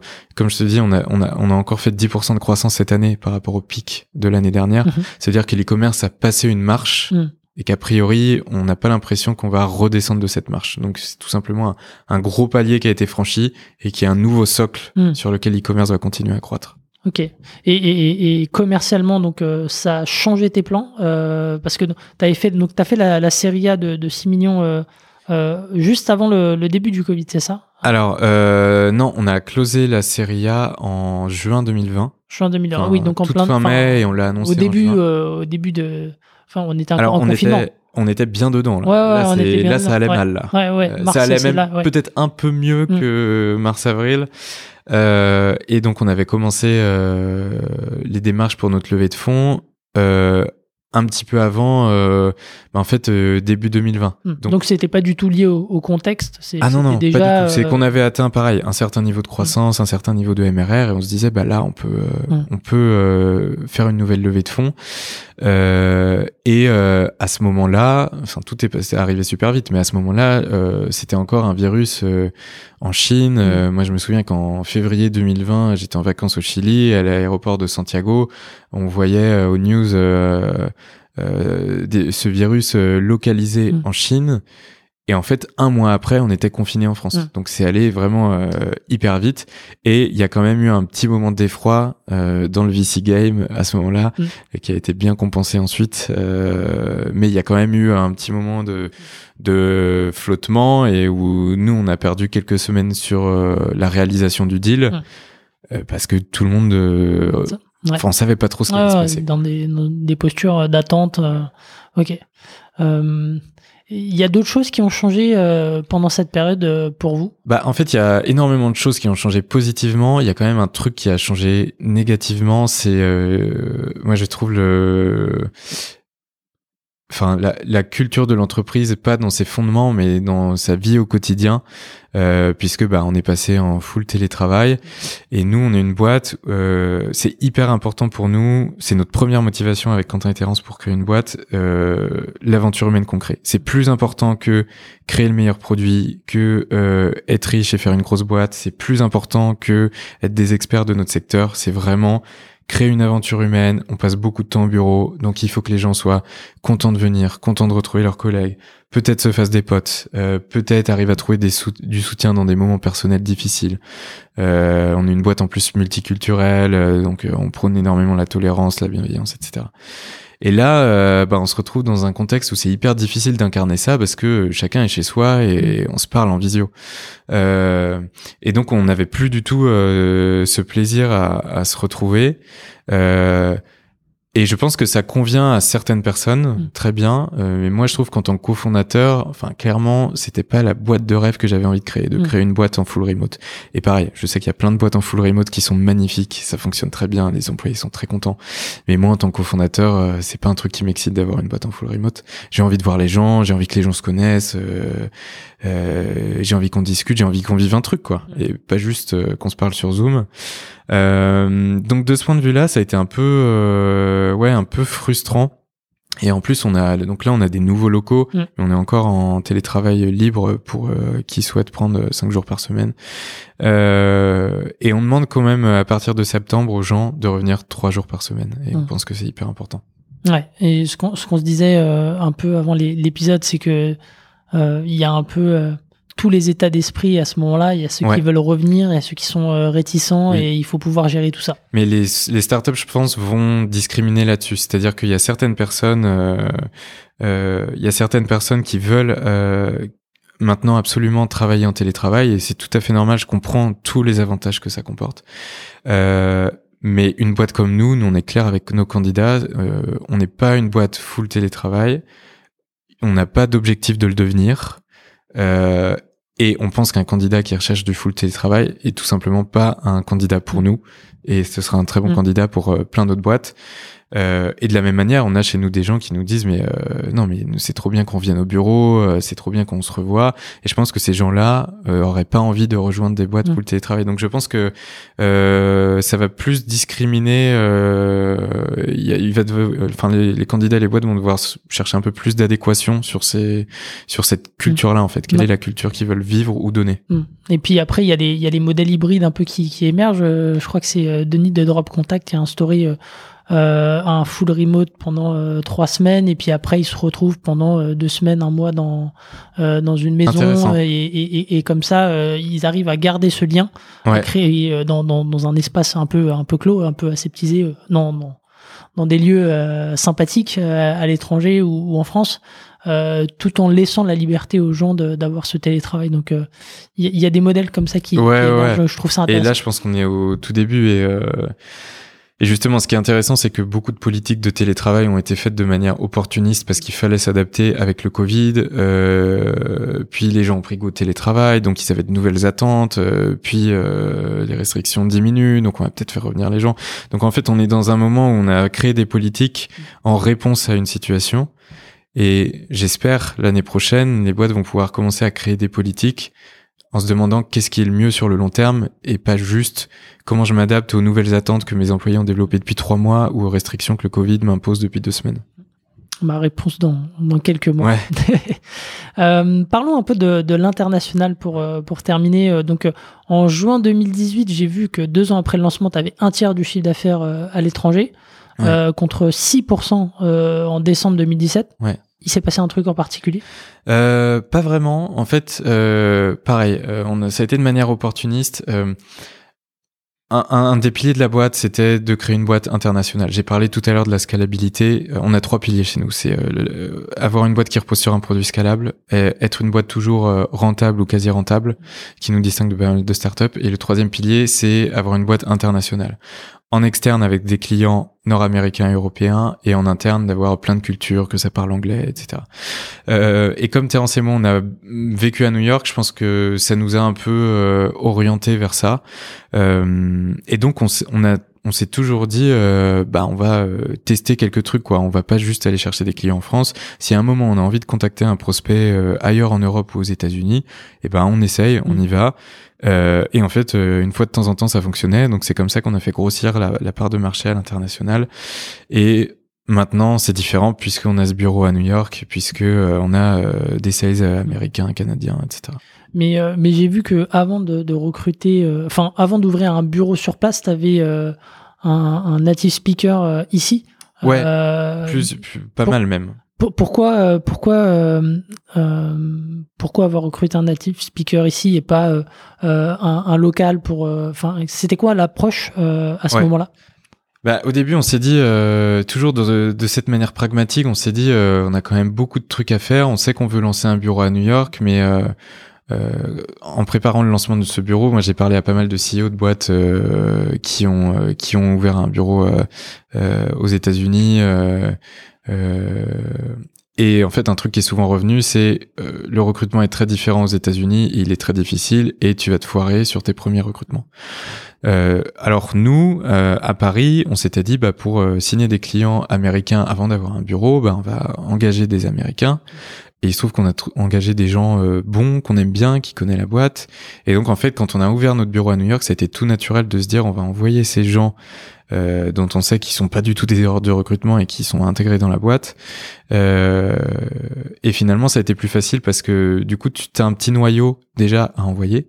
Et en effet, maintenant, on recrute sur place. Et en effet, c'est euh, c'est difficile. C'est difficile de recruter sur place parce que l'état d'esprit est pas le même, le marché du travail est pas le même. Euh, donc, c'était assez confortable d'avoir des gens en France. Et puis, on s'est toujours dit aussi, si on a envie que la boîte soit internationale, comme on est à Paris, de facto, on a beaucoup de Français dans la mm. boîte. Donc il faut qu'on se force à Paris à recruter. Euh, je sais pas, aujourd'hui on a des euh, Canadiens, Américains, euh, des Sud euh, Sud-Américains, on a une Franco-Singapourienne. Enfin, on a vraiment plein de nationalités et on s'est dit il nous faut ça et il nous faut des gens aussi qui imposent un peu l'anglais dans la mm. boîte et on paye des cours de français, des cours d'anglais aux Français qui le souhaitent, euh, pour que euh, ce soit une vraie identité et euh, qu'on crée pas juste un bureau euh, franchouillard ici mm. et qu'on laisse un bureau new-yorkais se débrouiller avec l'Amérique du Nord. Mm. Ok, ouais, parce qu'au début, donc t'as as, as, une ou deux personnes euh, sur sur la partie US. Alors aujourd'hui, on en a deux sur place, bientôt trois dans quelques semaines, et on est en train de recruter sur place. Okay. Parce qu'au début, c'est un peu euh, un peu le genre de profil électron libre où en fait on te dit euh, tu dois développer, en tout cas tu dois commencer à développer les US. Comment est-ce qu'on gère ce, ce genre de, de profil? Comment est-ce que tu lui fixes des objectifs? Bah, comme on a démarré euh, la France et l'Europe, c'est-à-dire que nous, on y allait euh, vraiment à tâtons. On est une boîte, euh, comme j'ai dit, en bootstrap, on est une boîte de jeunes qui mmh. testent des trucs. On n'est pas trop une boîte qui va engager un super directeur senior pour créer une activité, un département. On le fait dans l'autre sens. Et, euh, et du coup, ces sales-là, ils avaient déjà pour objectif de vendre aux US depuis Paris. Donc, mmh. c'est un truc qu'ils faisaient un peu déjà. Et euh, Contrairement en Europe où on a une très belle base de clients, de plein de logos très sexy, donc c'est quand même plus facile mhm. et on a beaucoup plus de sales. Bah, eux, ils doivent un peu recréer ce qu'on a fait en Europe il y a 2-3 ans. C'est-à-dire commencer à, créer cette belle base de logos. On en a déjà quelques-uns, on a une quinzaine de clients américains. Donc, euh, croître cette base de, de, de logos qui vont, euh, qui vont nous apporter une certaine réputation et essayer de comprendre ce qui fonctionne en termes d'acquisition, ce qui est pas forcément ce qui fonctionne en Europe. Donc, euh, c'est vraiment avancer à tâtons. Ouais. Et est-ce que, donc, euh, tu disais, c'est, c'est, euh, euh, c'est différent de. Qu'est-ce qui change en matière de vente là-bas? Est-ce que il y a des. Est-ce que le mailing et, le calling ça, ça fonctionne aussi bien que qu'en France et en Europe? Est-ce qu'il y a des différences majeures? Eh ben, euh, pour l'instant, on n'a pas beaucoup de certitude là-dessus, en hmm. fait. Et, euh, et, ce qui est assez euh, parfois euh, difficile à gérer quand euh, tu essaies de trouver justement quelle va être la bonne méthode, c'est que euh, tu as des articles et des experts qui parlent et qui disent un peu tout et son contraire. C'est-à-dire, euh, mais non, mais en fait le cold calling, ça marche encore en Europe, mais ça marche plus aux US, et t'en as d'autres qui vont te dire le contraire, et puis de temps en temps, on va choper un client en cold calling. Donc on se dit, merde, c'est quand même con d'arrêter parce que des experts nous ont dit que ça Mm. marchait pas. Euh, et c'est pareil avec chaque canal en fait. T'as des sons de cloche hyper différents et tant que nous on n'a pas fait un gros volume, bah, on aura du mal à savoir euh, qu'est-ce qui fonctionne et qu'est-ce qui fonctionne pas. Euh, et en général, tout fonctionne un peu, donc c'est Mm. rare qu'un truc ne fonctionne pas du tout. Donc c'est rare de se dire tel truc on va totalement l'abandonner. Euh, ensuite, il y a quand même un truc qui est un petit peu différent. Alors nous, ce qui est important en e-commerce, c'est et ce qui nous aide dans notre interna- internationalisation, c'est que on vend le même produit partout Mhm. et le discours de vente est le même partout. Il y a des petites euh, adaptations locales, mais très peu. Euh, donc euh, l'e-commerce aux États-Unis, ça fonctionne peu ou prou comme l'e-commerce en Europe. Euh, donc il n'y a pas beaucoup d'adaptations à faire. Un truc qui va changer, c'est quand même que euh, les Américains euh, sont vraiment assez fans de l'utilisation de plein de solutions dans un écosystème, donc fans d'intégration d'apps, de Mm. produits interconnectés. C'est le cas aussi en Europe, mais un petit peu moins. Mm. Donc il y a vraiment ce côté écosystème, de solutions trendy dans lequel il faut être euh, un peu plus euh, un peu plus impliqué. Euh, et je dirais que euh, ce qu'on voit aussi parfois, c'est que les Américains ont peut-être un petit peu plus un côté clé en main. Mm. C'est-à-dire que là où des e-commerçants européens vont avoir un peu d'équipe dev, vont pouvoir faire des trucs un peu eux-mêmes, Mm. euh, les Américains ont peut-être un peu plus tendance à, à passer euh, par du service. C'est-à-dire on cloisonne vraiment, chacun fait son truc, Mm. et nous on développe pas, donc euh, on va passer par un prestataire ou vous passez par un prestataire. Donc euh, un truc un peu plus siloté, cloisonné, mais pff, c'est des choses euh, à la marge. Ok.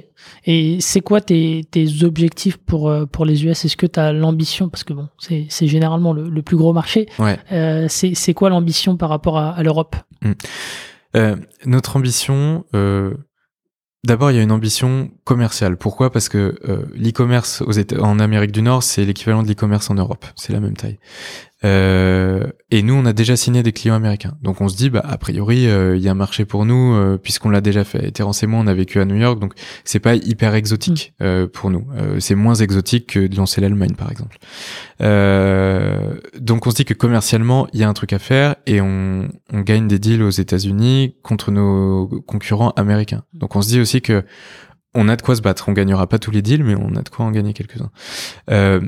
D'un point de vue euh, du, des futurs financements de la boîte, il y a beaucoup de capitaux évidemment en Amérique du Nord, donc on se dit qu'on sera plus attrayant si jamais on veut euh, faire d'autres levées de fonds. Mhm.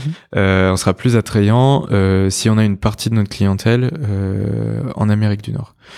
Et puis il y a aussi un peu un côté de de, de mix du revenu. Euh, T'es toujours moins risqué si euh, t'as des revenus euh, des deux côtés de l'Atlantique que que d'un seul côté.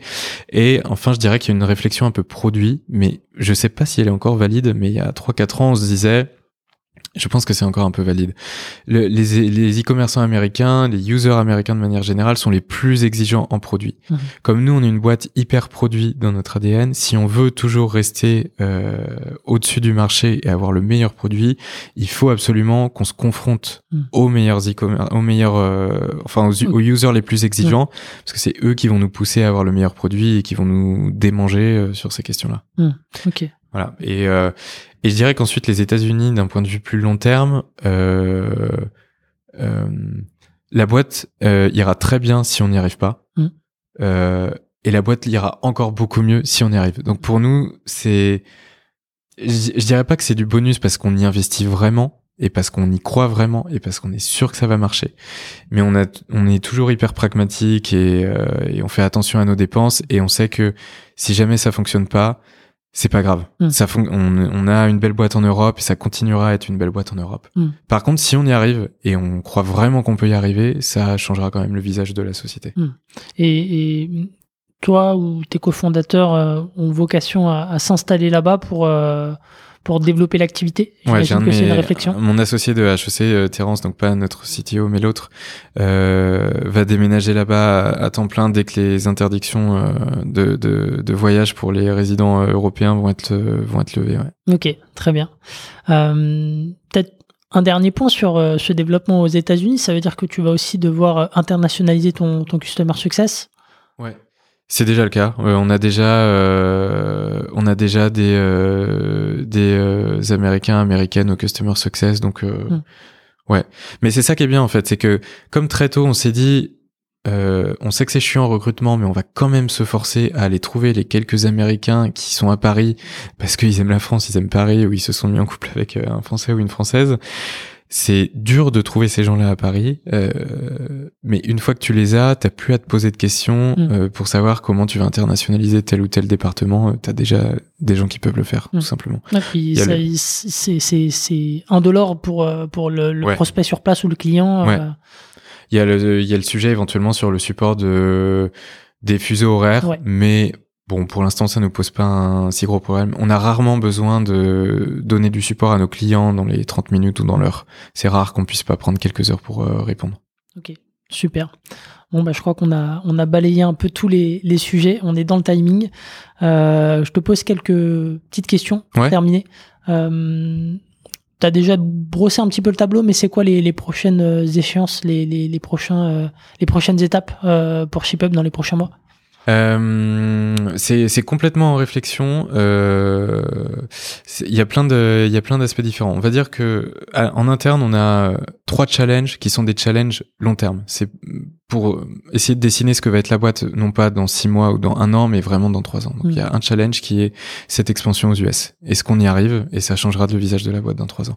Il y a un deuxième challenge qui est au cœur de notre ADN, c'est lancer des nouveaux produits innovants mm. autour de l'expérience post-achat. Et on s'éloigne de plus en plus de la logistique et on va lancer un nouveau produit dans dans quelques semaines autour des avis clients qui mm. va nous qui va nous éloigner un peu de la, de la logistique.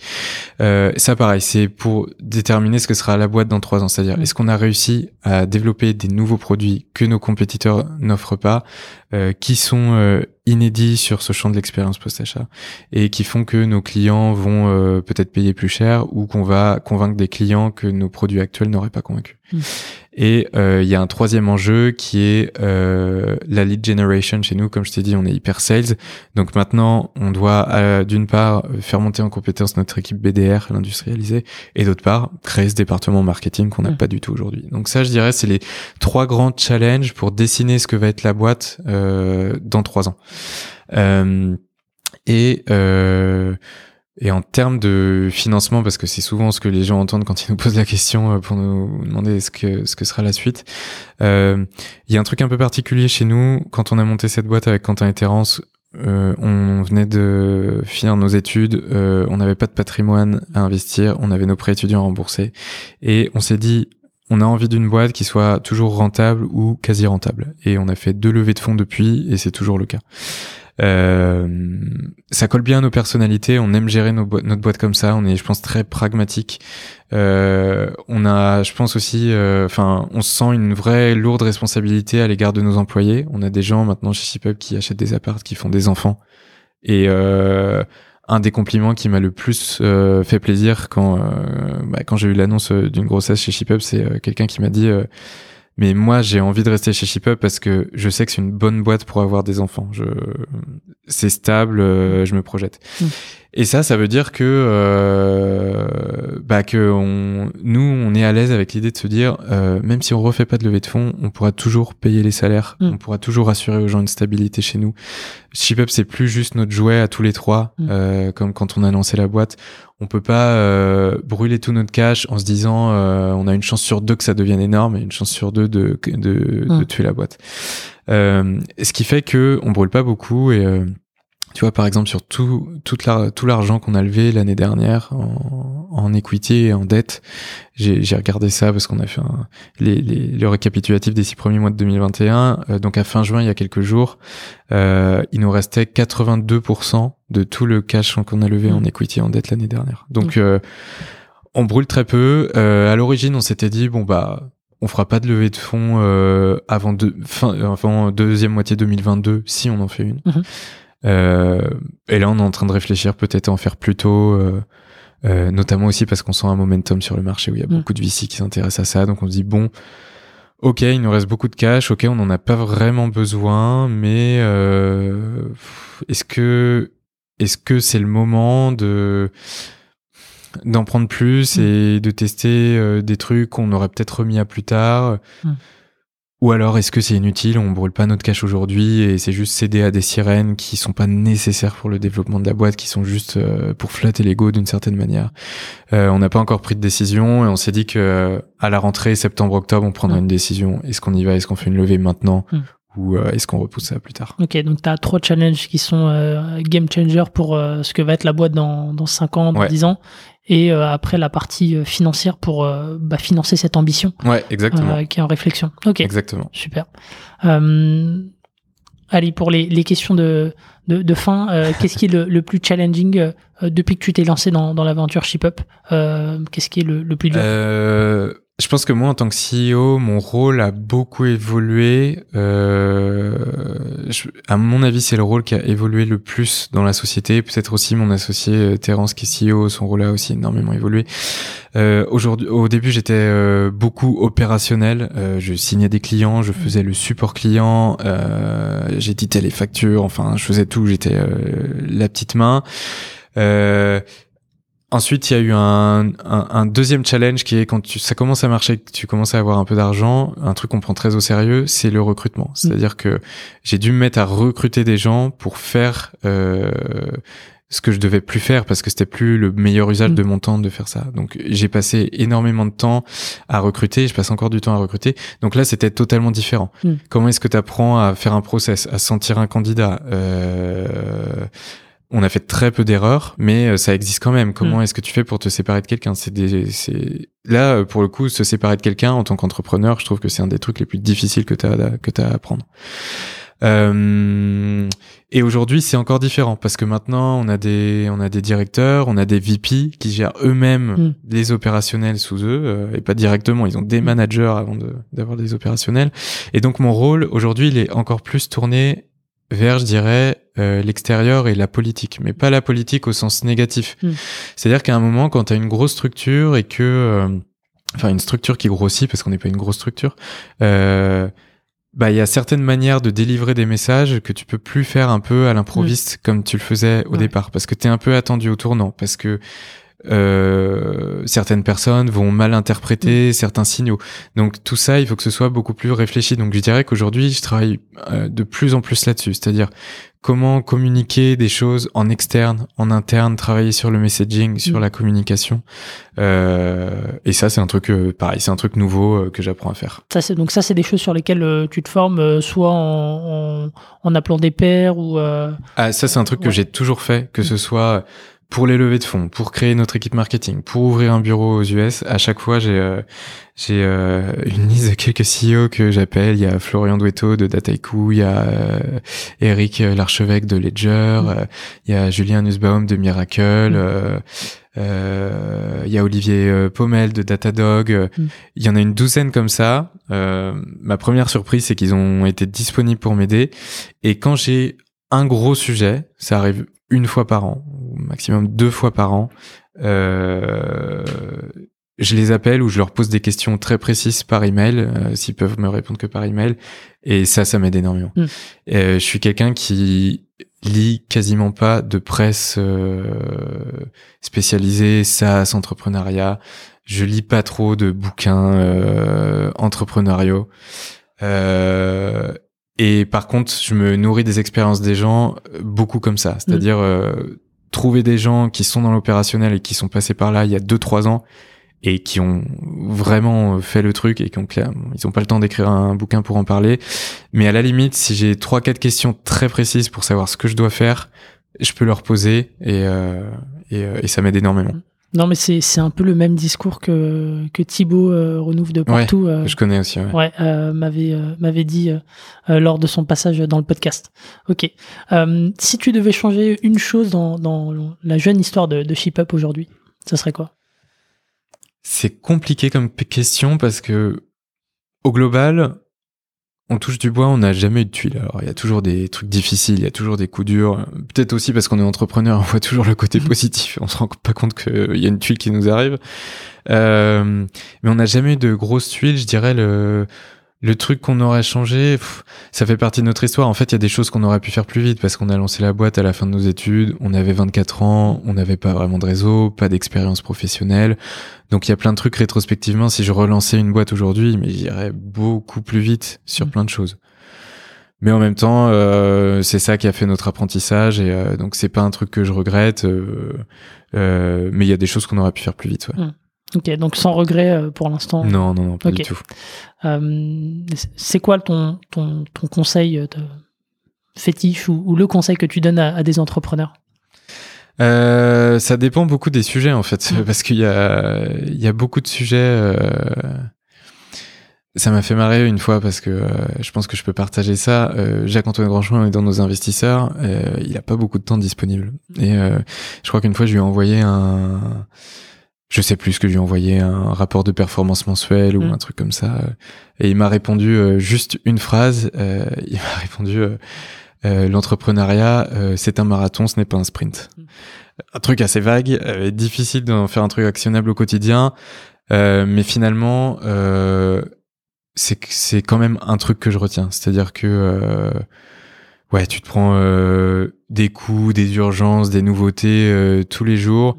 Si t'as pas un peu la tête froide et une vision sur un cap et une capacité aussi à dédramatiser, euh, c'est compliqué. Et si tu et nous, c'est comme ça en tout, en tout cas qu'on est en tant que cofondateur. Après, euh, il y a des schémas de boîte aujourd'hui où c'est un peu différent, où tu vas faire des grosses levées euh, Mm. pré-revenue, où donc tu as déjà une énorme attente du marché, où il va falloir rendre un multiple, où c'est un gros pari.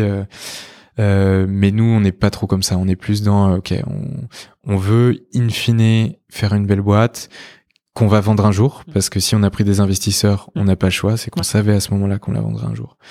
Et si on veut faire un bel exit à ce moment-là, c'est pas en ayant euh, euh, fait le plus de levées possible, le plus vite possible, c'est simplement en ayant construit une belle boîte qui va attirer un acquéreur, qui Mm. sera euh, stable, rentable, où les clients sont contents, etc. Et ça, euh, bah nous, c'est ce qu'on construit et j'ai l'impression que ça prend un peu de temps quand même. C'est pas trop un truc que tu peux faire en six mois, un an. Ouais, donc un marathon, euh, pas un sprint. exactement. Ok, super. Euh, alors tu dis que tu lisais pas beaucoup, mais, euh, mais est-ce que tu as un livre, une ressource à, à nous recommander qui t'a servi dans ton parcours d'entrepreneur? Euh, J'y réfléchis, mais, mais pas tant que ça. hein. Je te dis vraiment, je lis Un podcast pas ou beaucoup quelque de... chose que t'écoutes, euh même pas. J'écoute pas. pas. de podcast. Non, non. Ok, Et au contraire, mon conseil, moi, je ne lis que, je ne lis que des romans, que de la littérature. d'accord. Et franchement, ça me fait du bien parce Mm. que, euh, Ça te permet de déconnecter. bah, ça fait cinq ans que je suis CEO de ma société. C'est une part énorme de ma vie. J'ai fait énormément de sacrifices pour euh, pour cette société. Je continue à en faire. Euh, je me sens responsable des gens de de la société. Euh, et euh, et donc ça fait du bien parfois justement quand t'as un peu de temps pour lire euh, d'aller lire euh, des romans et bon en tout cas euh, j'ai plus envie de ça que Mm. de que d'aller écouter des podcasts. Et Il y a- Pareil, j'écoute un livre en particulier mais- euh, qui, qui t'a marqué euh, Euh, Qu'est-ce que j'ai lu? Bah, tu vois, sur le tard, euh, cette année, j'ai lu Les Misérables de Mhm. Victor Hugo. Je me suis dit, oula, gros pavé classique, parce que je dis aussi pas mal de trucs contemporains. Euh, Est-ce que c'est pas un truc que j'aurais dû lire au collège, au lycée ou en Mhm. prépa? Euh, Finalement, c'était incroyable. Et il y a quelques leçons d'entrepreneuriat dans Les Misérables de. Victor Hugo. Euh, Il y a quand même une grosse story entrepreneuriale dedans. Très bien. Bon, bon, on, le, on le mettra en description et, et ça fait toujours un petit peu de, de variété dans, dans la bibliothèque. Ouais. Ok, super. Bah, écoute, merci beaucoup Romain pour, pour ton temps. C'était super agréable. Euh, J'espère que euh, l'épisode vous aura plu et je vous dis à la semaine prochaine pour un nouvel épisode. Ciao. SAS Club, c'est terminé pour aujourd'hui. Merci d'avoir écouté cet épisode jusqu'au bout. Si vous voulez me soutenir, partagez-le sur vos réseaux sociaux. Vous pouvez aussi noter SAS Club 5 étoiles sur Apple Podcast et me laisser un petit commentaire. Cela m'aidera à gagner en visibilité et m'encouragera à produire toujours plus d'épisodes. Enfin, si vous voulez recevoir les prochains directement dans votre boîte mail, laissez-moi votre adresse sur sasclub.fr. Encore merci et à la semaine prochaine.